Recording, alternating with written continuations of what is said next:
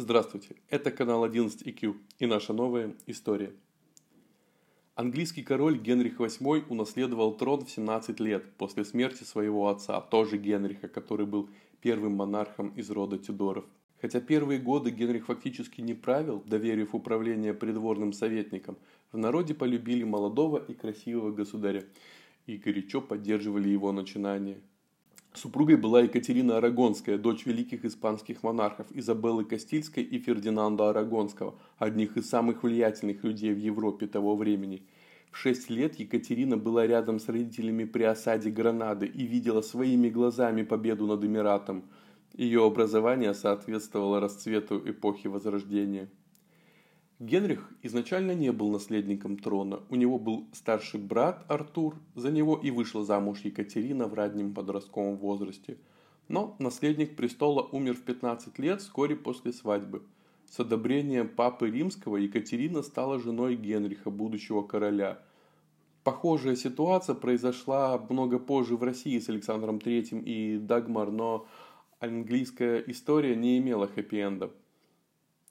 У королевской четы росла дочь Мария, но король жаждал наследника мужского пола, а единственный их сын прожил менее двух месяцев. У Генриха были фаворитки, о наличии которых Екатерина не могла не знать. Они стали появляться уже через год после свадьбы.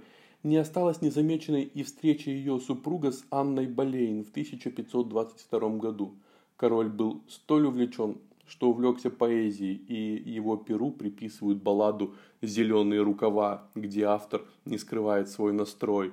Когда вы смотрите на меня, мир уже иной, я уже не я. Я знаю, нам не по пути, но как тяжело уйти. Вот такие стихотворения. Вместе с тем считается, что Анна отказывалась быть любовницей Генриха в полноте этого понятия, и Генрих спустя несколько лет после знакомства всерьез задумался о браке с ней. Помимо исключительного вожделения, здесь играла свою роль и давняя мечта о наследнике. В 1519 году у него родился уже сын от одной из фавориток, но внебрачный ребенок не мог претендовать на престол. Развод монаршей семьи, разумеется, должен был быть одобрен римским папой.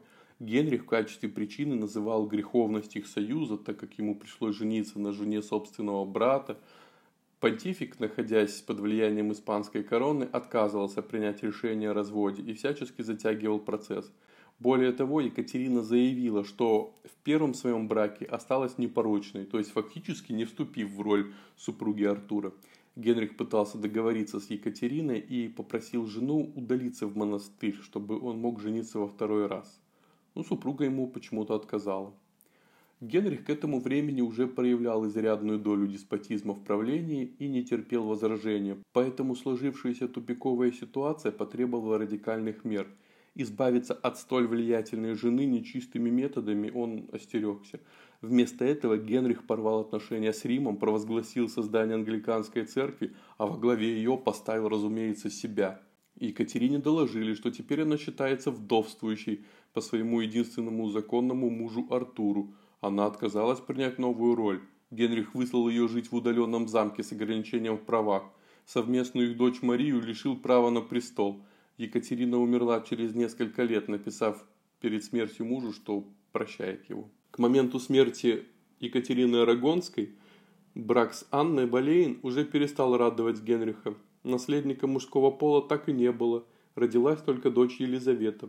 Было несколько неудачных беременностей, которые вместе с вызывающим поведением новой королевы настроили общество очень недоброжелательным. В вину Анны ставили даже возрастающую агрессию короля. Да и сам Генрих искал повода избавиться от ставшей неугодной жены. Анна не была столь уважаемой на международном уровне, как Екатерина, поэтому избавление от нее прошло по быстрому и жестокому сценарию. Король обвинил супругу в государственной и супружеской неверности – в ее любовники записали по меньшей мере пятерых человек, включая ее родного брата.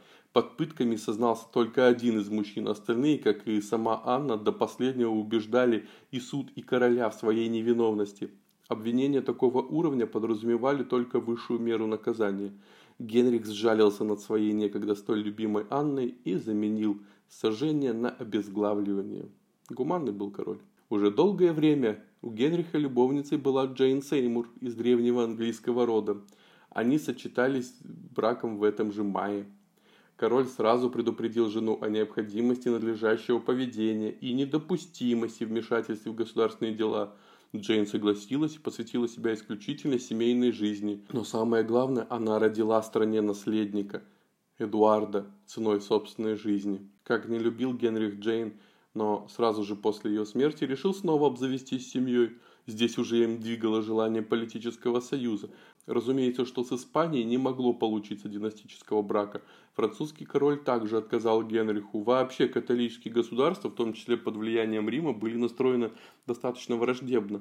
Король женился на протестантке из немецкого графства Клеве, Анне. Он выбрал ее по портрету. Но когда Анна Клевская приехала к нему, разочаровался в том, что так не походила она на свое изображение. Свадьба состоялась, но Генрих ее не только не любил, но она его даже раздражала, хоть и пришлась по душе его детям и была при дворе даже хорошо воспринята. Через полгода брак был аннулирован, Анна не сопротивлялась, она помнила о судьбе своей тезки Болейн на радости Генрих установил ей хорошее жалование, назвал своей сестрой и всячески поддерживал Анну до конца своих лет. Но после развода у Генриха пришло время для нового брака.